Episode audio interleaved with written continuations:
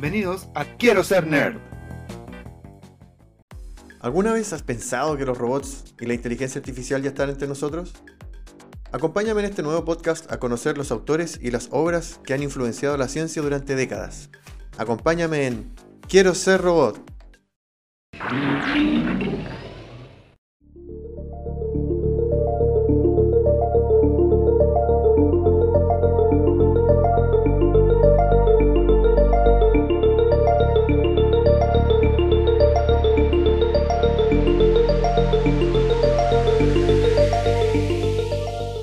Acuerdo que una vez me presentaron a un tipo de Bangladesh. Bangladesh, el país. Y, guau, yo dije que entretenido, alguien de una cultura totalmente diferente. Le voy a preguntar cosas como, no sé, la comida, la religión, las costumbres, cuán diferente es Bangladesh que Chile. Él estaba trabajando acá. Y dicho y hecho, nos pusimos a conversar de cualquier otra cosa. Nos pusimos a conversar de ciencia ficción. Porque el loco era fan de ciencia ficción y yo también. Así que me preguntó, oye, ¿y qué libro estáis leyendo? ¿Qué, ¿Cuál es tu libro favorito? Y yo pensando que le estaba tirando toda la carne a la parrilla, así, lo mejorcito. Le dije, mira, estoy leyendo la saga completa de la Fundación y soy súper fan de, de Duna. Y nos entusiasmó mucho porque en realidad me dijo, ah, pero es que son los clásicos. Así como que ya obvio. Es como, como cuando Phoebe se encontraba, reencontraba con su mamá en Friends y encontraban que tenían mucho en común porque les gustaba la pizza y escuchaban los Beatles. Y les gustaban los papis, los cachorritos. Así que fue algo parecido. Y en realidad eh, me puse a pensar y le dije, mira, distinto, distinto. Hace poco leí Treason, Tradición, de Orson Scott Card. Y ahí me dijo, wow, sí, Orson Scott Card es de lo mejor que he leído. Y me anotó en un papelito la recomendación de él. Y tuve ese papelito dando vuelta, guardado por ahí en un bolsillo de una chaqueta, en la billetera, no me acuerdo, por un montón de rato. Hasta que vitrineando en una librería, como se hacía antes, aquí estoy hablando de principios del año 2000, antes de que uno pudiera descargar tan fácilmente el Kindle y cosas por el estilo, pillé el libro. Ese libro es eh, El juego de Ender, Ender's Game, me había notado el tipo de Bangladesh. Y ahí me lancé a leer eso, el juego de Ender. Muy bueno. Así que bienvenidas todas las inteligencias artificiales, bienvenidos todos los robots, bienvenidas todas las personas. Allá el quinto capítulo de Quiero ser robot, otro spin-off del podcast Quiero ser nerd, donde les converso de ciencia ficción de robots, de cyborgs y de inteligencia artificial, y si es que alguna de estas obras de repente puede influenciar a la ciencia moderna. Recapitulando rápidamente los anteriores capítulos, en el capítulo 1 hablamos de los robots de la fundación de Isaac Asimov, en el capítulo 2 hablamos de cyborgs en el manga Alita de Yukito Kishiro, en el capítulo 3 les conversé de la trilogía del Sprawl, en el capítulo 4, en el capítulo pasado, les conversé de los robots de Duna, que aunque no lo crean, en Duna eh, hay, mucha, hay mucho robot involucrado a lo largo de, todo lo- de toda la saga, de, de toda la saga completa, de todos los libros. Y como les comentaba, capítulo de hoy, vamos a hablar de El juego de Ender. El juego de Ender consta principalmente de cuatro novelas. El juego de Ender es la primera, después viene La voz de los muertos, luego viene Ender el genocida y la última se llama Hijos de la mente. Estas cuatro novelas forman la saga principal del juego de Ender. El primer libro fue adaptado a una película donde actúa ni más ni menos que uno de los favoritos de Quiero ser nerd, Harrison Ford, haciendo el papel ahí de uno de los generales, de uno de los actores principales que va guiando a Ender, el personaje principal. Ahí les voy contando más o menos de qué se trata. Y además hay otra saga de libros de historias paralelas o de lo que le pasa a otros personajes secundarios de la historia. Esta saga de libros se llama La sombra de Ender. A diferencia de otros capítulos de Quiero ser robot, al fin aquí les puedo decir que me leí los cuatro libros de la saga principal, que es de la que vamos a hablar, y sí vi la película. Eh, Ahora sí puedo hablar de, de todas las obras asociadas a el juego de Ender. Ahora, como siempre, para que no solo se queden con lo que yo les voy a decir en este capítulo y vean lo realmente bueno que son estos libros, el primero, el juego de Ender, ganó el premio Nebula a la mejor novela de ciencia ficción el año 85 y el premio Hugo el año 86. El segundo libro, La voz de los muertos, ganó premio Nebula el 86, premio Hugo el 87 y Locus también el 87 a las mejores obras de ciencia ficción. Y los dos últimos, a pesar de que no ganaron premios, sí fueron nominados por lo mismo. En particular, a mí me gustan mucho estos libros porque realmente es una de las obras donde mayor originalidad, creo yo, que el autor le ha dado a cómo debería ser o cómo podría llegar a ser la interacción entre humanos y razas extraterrestres. Aquí realmente los extraterrestres y los mundos extraterrestres son, pero completa y absolutamente distintos a lo que tenemos nosotros los humanos. Y es una de las cosas más relevantes de la historia que van desarrollando al personaje principal y a los personajes que están alrededor de él y a cómo interactúan unos con otros y llega a ser un hilo conductor muy importante en toda la trama de la historia de estos cuatro libros. A medida que avance este capítulo les voy a ir contando más detalles, como siempre sin contar ningún spoiler, pero como adelanto les voy a comentar que se habla de la gran diferencia en cómo se comunican algunos entes extraterrestres, cómo se reproducen, cómo es el ciclo de vida y cómo es la simbiosis entre los distintos organismos de un planeta y las razas que lo habitan para, como les comentaba yo, se vaya desarrollando la historia.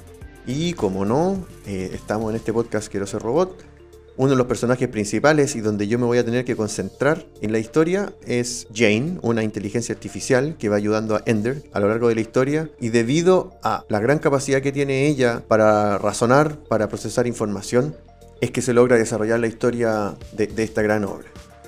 A modo de trivia les puedo comentar que el primer libro, El juego de Ender, que tiene la mayor orientación militar, por llamarlo de alguna manera, tiene, no sé, dos tercios de la historia están asociados a historias militares. Es incluso hasta el día de hoy recomendado como lectura en algunas escuelas militares, en algunas organizaciones militares, porque puede ayudar a los estudiantes a lidiar mejor con toda la complejidad que implica estar en una escuela militar, así como puede llegar a ayudar al trabajo en equipo y a la forma en que se estudian estrategias de combate. Harto de eso se puede ver, por ejemplo, en la película es bien entretenida desde ese punto de vista la película. Mm, no creo que fue una gran adaptación al libro por lo complejo que puede llegar a ser la parte final del libro. No se preocupen, no van a haber spoilers. Pero sí, la película es súper entrete y ayuda a reflejar toda esta parte militar, como les comentaba yo, del primer libro. Hoy les voy a ir repasando rápidamente más o menos de qué va, de qué trata cada libro. Pero principalmente voy a irme enfocando en Jane, la inteligencia artificial, y cómo eh, es de relevante ella en la historia y cómo veo yo que es un gran ejemplo de cómo se podría tratar en el futuro las inteligencias artificiales junto con el análisis de Big Data. Realmente sin el, apoyo de esta inteligencia artificial en esta historia no se podría haber resuelto los grandes problemas que, a los que se ve enfrentada la humanidad. Bueno, bueno, y con toda esa linda introducción que ya les hice, les voy a empezar a contar ahora libro a libro más o menos de qué va cada cosa, a ver si se entusiasman a leerlo. Bueno, el juego de Ender fue escrito el año 85 por Orson Scott Card, como les dije al principio, y es una novela militar. Partió siendo una novela, una historia corta, perdón, el año 77, y así como les comenté que algunos libros envejecen bien o envejecen mal, como les comenté, por ejemplo, que en el caso de la Fundación, bueno, con muchas de las historias de Isaac Asimov, hay unos computadores tan grandes que parecen ciudades, lo cual no envejece muy bien. Y así como, por ejemplo, en el caso de Duna, envejece muy bien porque el autor fue muy hábil, según yo, y dejó de lado cosas como computadores y cosas que, tecnológicas que él también se daba cuenta que podrían haber envejecido mal, por llamarlo de alguna manera. Orson Scott Card hace algo un poquito más radical, por decirlo de alguna manera, y él, y él reescribe sus obras cuando él siente que, que no han envejecido muy bien. Entonces, a pesar de que este libro originalmente es del año 86, por tratar muchos temas relacionados con la Guerra Fría, él lo vuelve a escribir el año 91. Hay una versión actualizada del año 91 que es la que lo más probable eh, todos eh, podrían encontrar hoy en día disponible para, leer. Siendo esta la primera obra de la saga del juego de Ender, de los cuatro libros que les vengo comentando, aquí se plantea el, el, universo o las bases o las reglas del universo inicial y se trata que la humanidad viene de vuelta de una guerra que ganamos casi de suerte por la obra de un gran combatiente llamado Mazer Rackham. Al, inicio de la historia no es tan relevante Mazer, pero más adelante se reencuentra con Ender y ahí les voy a contar por qué es importante. Esta guerra, se me olvidó decir, eh, fue contra una raza alienígena. Una raza de extraterrestres que asemejan o son como una analogía a los insectos, se le llaman insectores o buggers en inglés y los cuales, a pesar de que estuvieron en guerra con la raza humana, no han logrado comunicarse con nosotros y viceversa, no hemos logrado entablar ningún tipo de conversación con ellos. Y aquí empieza a aparecer una de estas grandes diferencias que les digo yo entre la raza extraterrestre y los humanos. O sea, no hay forma conocida de comunicarse con estos insectores. Ahora debido a que hemos ganado hasta ahora en la historia, como se presenta al inicio del libro, solo la, ciertas batallas o batallas importantes, pero no se ganó por completo la guerra, porque los insectores siguen estando en el espacio, en alguna parte, es que se vive al principio del primer libro una suerte de histeria colectiva o, de que existe este temor latente de que vuelvan a aparecer e invadir los insectores. Entonces ahí se nota la influencia de la Guerra Fría en la época en que fue escrito este libro. Vale decir, así como en esa época existía siempre este temor en que hubiese esta gran batalla entre la Unión Soviética y Estados Unidos, aquí hay algo similar. La gente siempre está viviendo con este temor de que aparezcan de nuevo los insectores. Debido a lo mismo, el gobierno de la Tierra se ha unificado, como en muchas obras de ciencia ficción que, conocemos con alguna amenaza extraterrestre, hay un solo gobierno globalizado y los niños que presentan potencial para ser buenos estrategas militares comienzan a ser estudiados desde una edad muy temprana, menor a los 10 años, donde tienen un artefacto eh, cerca de la nuca que permite que la milicia los pueda estar monitoreando y sabiendo cómo interactúan con sus pares y de esta manera empezar a buscar desde muy temprana edad posibles candidatos a ser estrategas militares. Por otro lado, y debido a la sobrepoblación que existe en la Tierra, las familias solo están autorizadas a tener dos hijos como máximo. Algo muy similar a lo que está ocurriendo o lo que ya viene ocurriendo, por ejemplo, en países como China, donde para ir controlando la sobrepoblación, el Estado, el gobierno, la nación tiene un límite de la cantidad de hijos que puedan tener. No olvidemos que hasta hace muchos años atrás incluso solo estaban habilitados los matrimonios a tener un solo hijo en China y eso se cambió hace poco.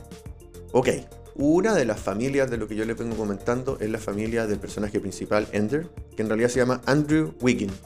Y a pesar de lo que les acabo de decir, él es el tercer hijo de un matrimonio, de una familia. Debido a que encontraron tanto potencial en los dos hermanos mayores de Ender, pero que al final por distintos motivos no pudieron ser escogidos para la academia militar, es que los papás de Ender les dieron la, posibilidad de tener un tercer hijo. Esto para la etapa inicial del libro y para la etapa inicial en la vida de Ender, cuando parte el libro él tiene 6 años, es muy contraproducente para el personaje principal y una de las tantas cosas que van forjando su carácter y su personalidad. Dicho sea de paso, aprovecho de comentar que esta es una de las sagas de libros donde yo he leído el mayor desarrollo de personaje debido a que parte con 6 años y en el final de los libros termina anciano. Entonces, desde ese punto de vista, es súper entretenido ver cómo se va forjando la personalidad del personaje y asimismo cómo uno como lector se va, no sé, por una suerte de que se va encariñando con él. Entonces, volviendo al tema este de que es un tercer hijo, él en realidad es objeto de que lo apunten siempre tanto sus compañeros, sus profesores, sus mismos familiares. El hermano mayor, eh, Peter Wiggin, es un personaje relevante en la historia, le hace bastante, no sé, digamos bullying, lo molesta bastante. Eh, llega a ser un poco cruel con su hermano Ender, porque en la etapa en que parte la historia le tiene bastante envidia, porque él sabía que él podría haber sido uno de los candidatos a la escuela militar y a tratar de ayudar a la Tierra, lo cual es, considerado muy importante en la sociedad de, estos libros. Así que le tiene envidia a Ender. Y asimismo, a lo opuesto, la hermana de Ender, que es Valentine, es la que lo ayuda a sobrellevar todos estos problemas que tiene tanto en el colegio como por su hermano mayor. Así que al inicio de la historia estamos viendo cómo estas entidades militares están analizando a Ender y, y asimismo estamos viendo cómo Ender está relacionándose en el colegio y al poco rato de que uno está leyendo la historia, la, milicia en realidad decide que no. Lamentablemente este tercer em, hijo de esta familia no era el indicado, a pesar de que hay gente de la milicia que sí, que quiere, que se da cuenta que lo es, pero termina siendo descartado para la posibilidad de, ir a la milicia, lo cual es una tragedia para la familia porque tenían un tercer hijo, es un gran problema, es una de las tantas situaciones donde el pobre Ender se nos empieza a deprimir, eh, eh, sufre bastante a lo largo de todos los libros Ender, uno, se, uno siente bastante empatía por él. Y una vez que le sacan este artefacto donde lo estaban estudiando desde, desde la milicia, queda desprotegido, ya no lo, no lo están eh, monitoreando, así que los compañeros de una sociedad que, por lo que se plantea aquí, como está muy militarizada, tiene gente bastante violenta. Hay compañeros que ya le tenían mala por el hecho de ser tercero y por otras cosas más que se van planteando en el libro, que deciden que le van a dar una golpiza. Y es el resultado de esta golpiza lo cual hace que la milicia se vuelva a dar cuenta, a pesar de que ya no estaba monitoreado, se enteran de cómo es el resultado de esta golpiza, se dan cuenta de que sí es un candidato a la escuela militar. Así que por un lado todos felices, Ender logró entrar a la escuela militar, va a seguir el libro, va a seguir la historia, vamos a poder tener películas con Harrison Ford, todo súper bien. Pero aquí también empieza a. Aquí empezamos a conocer mejor la psiquis de Ender, cómo funciona su forma de pensar y cómo él se da cuenta que para poder derrotar enemigos tiene que llegar a altos estados de empatía. Y me refiero a empatía a que él trata de conocer a sus rivales, él trata de conocer a sus enemigos para ver la forma en que se puede adelantar a la forma en que van a actuar. Y esto es una dicotomía porque así como los quiere derrotar, al entenderlos, también les logra tener un cierto afecto. Él llega a tener la frase, más adelante eso sigue en el libro, de que él tiene que amar a su enemigo para poder derrotarlo. Y esto es lo que va forjando su forma de ser, el éxito que tiene en los enfrentamientos que tiene, pero a la vez como cada victoria para el resto del mundo, cada victoria para la humanidad, cada victoria que ve el mundo externo a, Ender, a él en realidad por dentro lo deja con una sensación bastante triste. Y esta característica de Ender va forjando su forma en que va desarrollando su psiquis a lo largo de todos los libros y cómo él va optando y va decidiendo las cosas que quiere hacer, a veces en beneficio o detrimento de toda la humanidad. Ok, entonces Ender entra a la escuela militar y ya de entrada le cuesta interactuar con los alumnos que ya estaban ahí porque él es muy joven, así que lo ven con mucho recelo. Pero no importa, él logra sobrellevar todo esto y aquí se empieza a describir la forma de entrenamiento que tiene en esta escuela militar, lo cual es súper entretenido de leer por lo menos. Entiendo que de ver también en la película, a mí me gustó esa parte de la película. Y aquí lo que describen es que la forma en que entrenan para el combate es en salas sin gravedad. Hay un combate que es por equipos, donde cada persona lleva una pistola que deja marcado al otro, a los enemigos hay una sala, como les decía, sin gravedad, con obstáculos dando vuelta alrededor. Y estos dos equipos entonces se enfrentan en una suerte de combate cuerpo a cuerpo. Pero en realidad esto está orientado a que todos los alumnos van a ser en el futuro almirantes de, de naves espaciales. Entonces, si ellos aprenden a mover su cuerpo en cero gravedad, esto les va a permitir ser buenos almirantes de naves, porque en, el universo de Ender's Game los almirantes en realidad están en una sala y están conectados en forma remota a las naves reales que están en combate. Y aquí voy a hacer un paréntesis y comentarle, bueno, está relacionado con lo que estoy conversando, pero les quiero hablar un poquito del fenómeno Robinson Crusoe, que se, se llama en la literatura o síndrome de Robinson Crusoe, si no me equivoco, pero hace referencia a cómo en muchos libros, especialmente en la ciencia ficción, tienen que tener mucho cuidado en las reglas que hacen, en las reglas que arman para el universo para que sea creíble y no caer en este fenómeno Robinson Crusoe y que sea poco creíble. O sea, el fenómeno Robinson Crusoe va a aparecer siempre. ¿A, qué se refiere? En el caso de Robinson Crusoe, él, a pesar de que estaba en una isla desierta, eh, sin, sin conexión con el resto de la sociedad, cada vez que requería algo importante para poder solucionar sus problemas, él decía, ah, pero me acuerdo que quedaba en el naufragio del barco un cuchillo de tales características. ¡Fum! Se metía al agua, llegaba al naufragio, encontraba el cuchillo. Y así, etcétera, etcétera. Cuando uno pensaba que ya Robinson Crusoe estaba, no podía solucionar sus problemas, ah, pero en el barco me seguía quedando no sé qué cosa. Y lo iba a buscar y lo encontraba. Un, un, ejemplo de esta misma situación en la época, o sea, perdón, en la literatura más moderna, se puede dar, por ejemplo, con Harry Potter, y yo considero que JK Rowling lo hizo bien. J.K. Rowling, efectivamente, cada vez que ellos necesitaban algo, oye, había un hechizo, un conjuro, no sé, eh, Hermione tenía que llevarse todos los libros en, el, séptimo libro y claro, tenía un hechizo para que su cartera se transformara en, no sé, bolso sin fósforo, no me acuerdo cómo se llamaba, y ahí podía meter, en realidad no solo libros, perdón, libros, la carpa, etcétera, etcétera. Todo lo que necesitaban estaba en la cartera de Hermione. Entonces, bueno, ahí tenía un ejemplo moderno de esto. ¿Y por qué les hice todo este paréntesis? Voy a cerrar el paréntesis ahora, voy a volver al juego de Ender. Recién les estaba comentando de los almirantes que en forma remota se tenían que comunicar y tú dices, chutas, ellos van a estar en una base espacial dando órdenes en cualquier otra parte de, de la galaxia. Efectivamente, aquí hay una tecnología que se utiliza, que fue, entre comillas, robada que al cabo de ganar la primera guerra fueron a analizar la tecnología de los insectores, aquí encontraron que los insectores tienen una tecnología que les permite dar información instantánea en cualquier parte de la galaxia.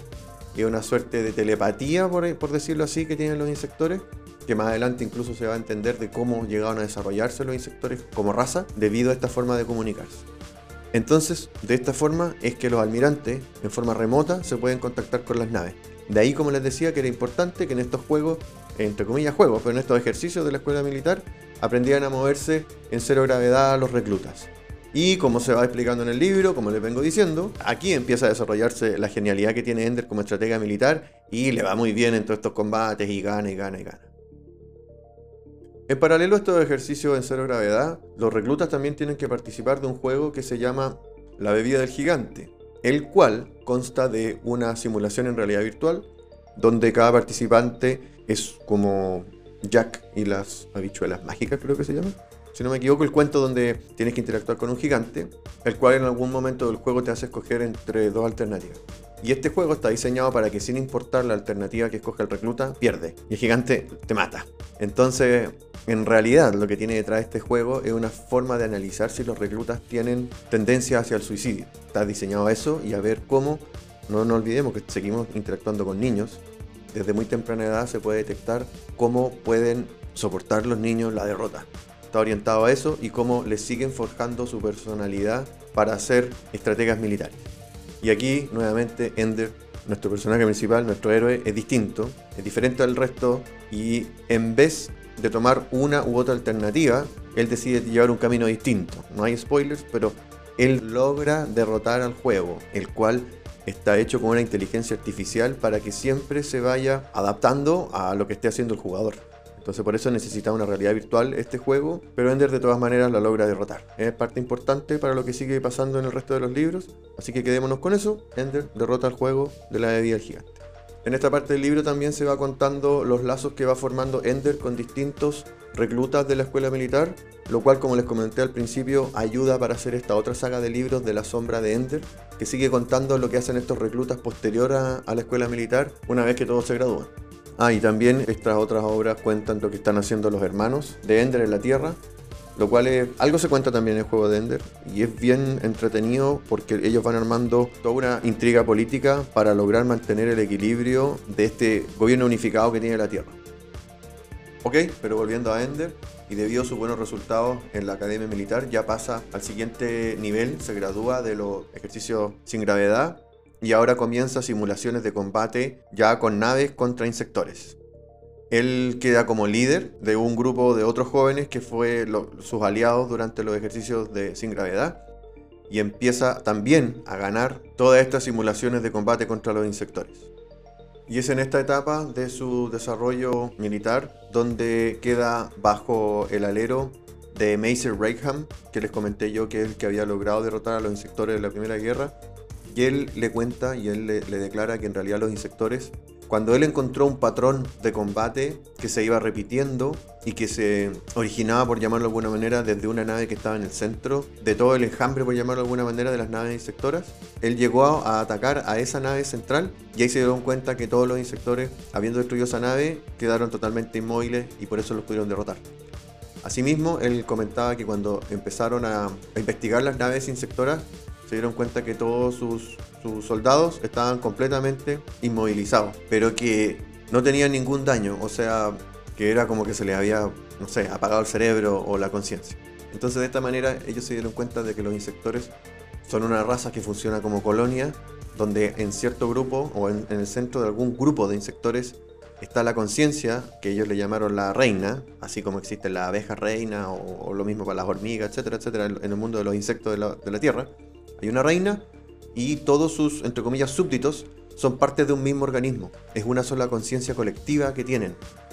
Y al ir investigando estas naves, encontraron esta tecnología que le permite a los insectores comunicarse en forma inmediata.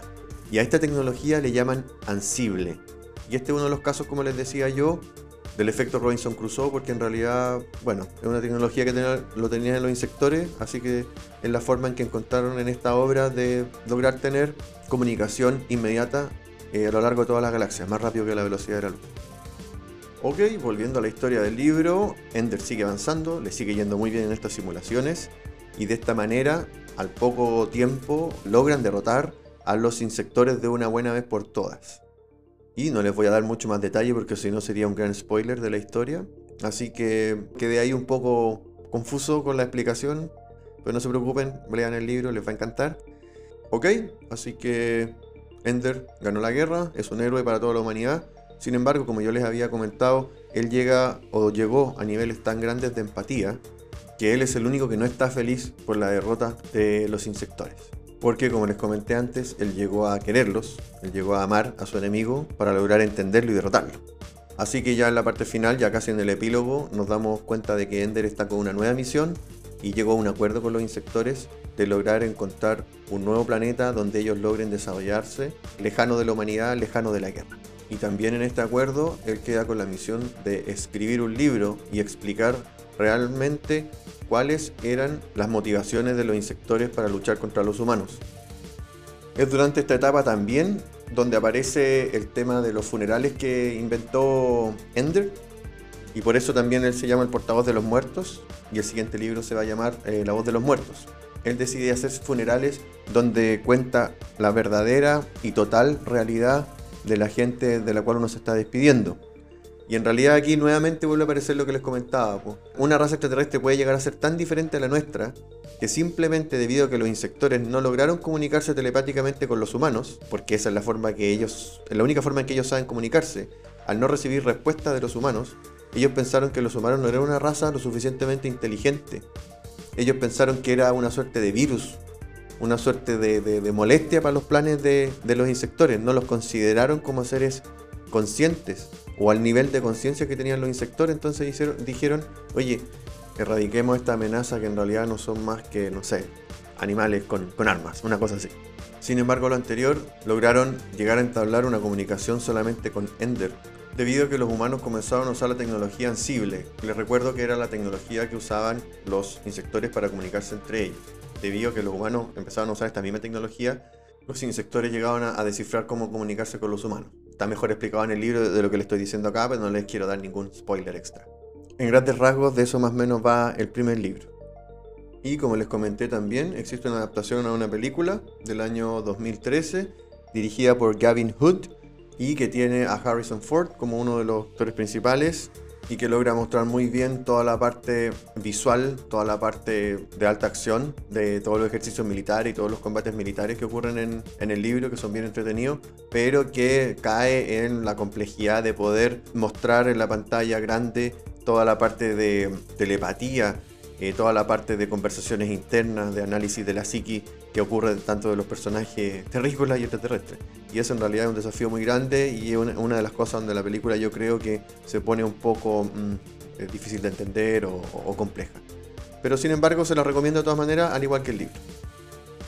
Ok, y ahora ya me voy a pasar a los siguientes libros. Hablo en plural porque el arco argumental del juego de Ender es un poquito particular y diferente. Y en los otros tres, el gran arco argumental es prácticamente uno solo. Así que lo voy a describir en forma general para, todos los libros juntos. Y la historia principalmente transcurre en una colonia llamada Lusitania, donde existe otra nueva raza de seres pensantes que se llaman Cerdis en, en español, Pigis en inglés si no me equivoco, donde existe un virus mortal que se llama Descolada, que realmente eh, lo que hace es desarmarte a nivel molecular. Así, así de complejo es, que tiene una tasa de mortalidad muy alta. Ahora la relación entre los piggies, los habitantes originales de este planeta, y los terrícolas es, muy buena. Están trabajando juntos con bastante cordialidad. Los humanos le están mostrando de a poco avances que los cerdis no tenían. Hasta que uno de los científicos que trabaja de la mano en la misma sociedad de los cerdis amanece totalmente eh, descuartizado y fue, eh, eh, ¿cómo se llama?, cercenado completamente por los cerdos.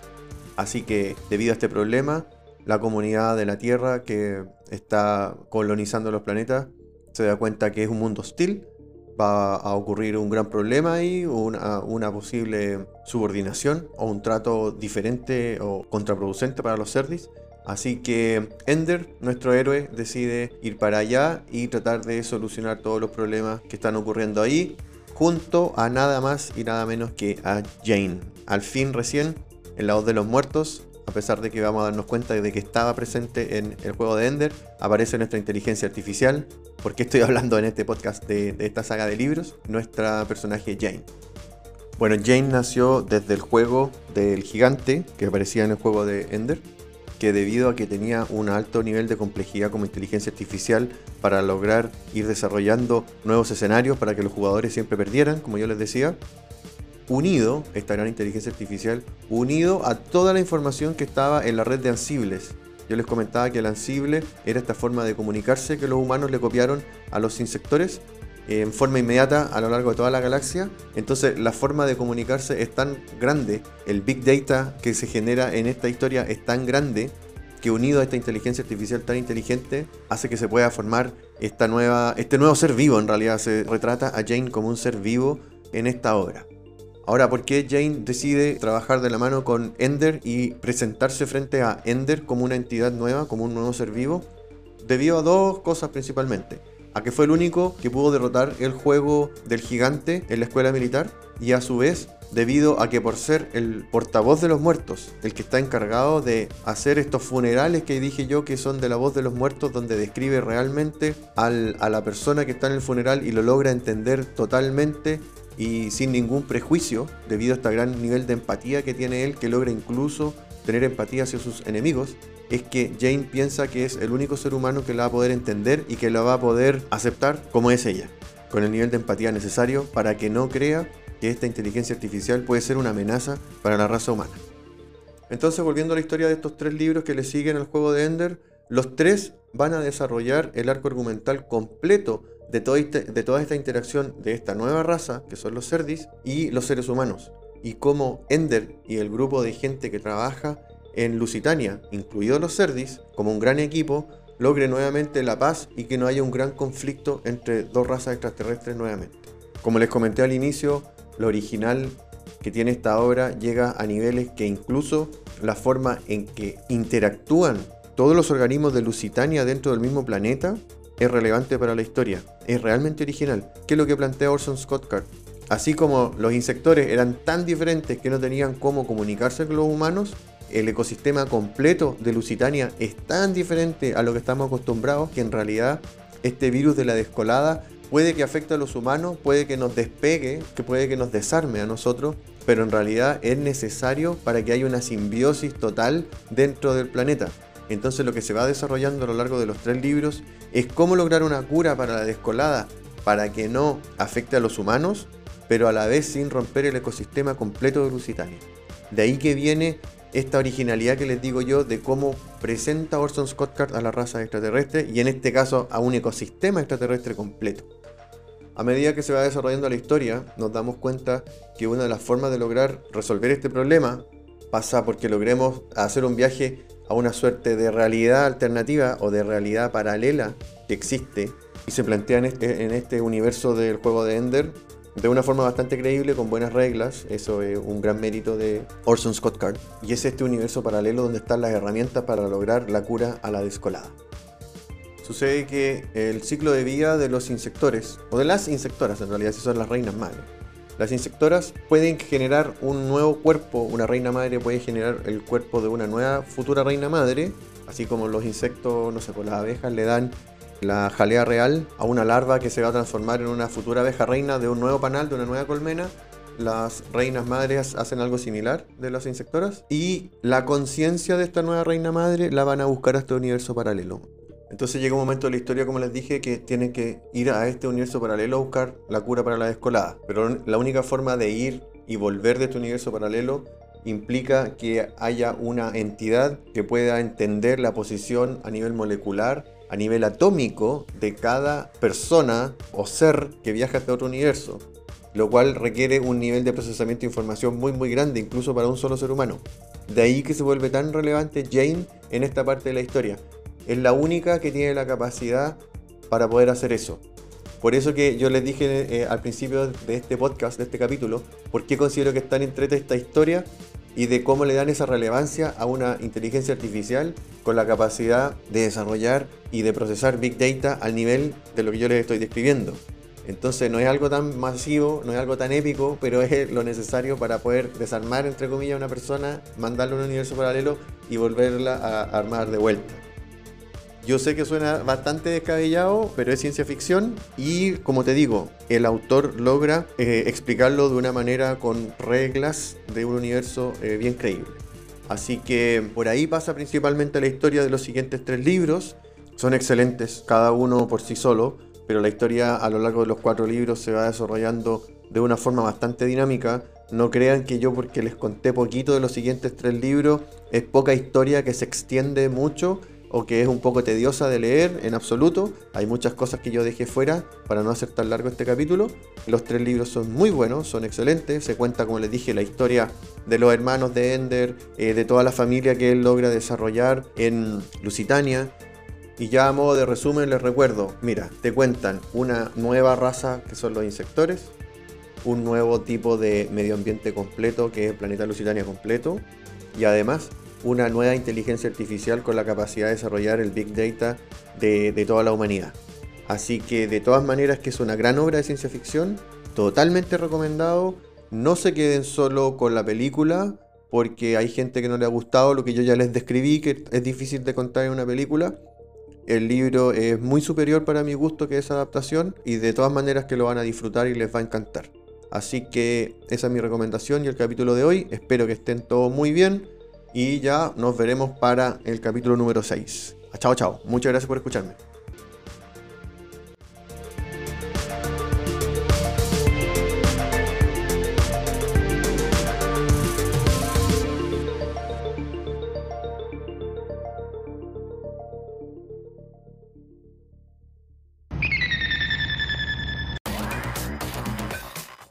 Muchas gracias por escuchar este capítulo. Espero que te haya gustado.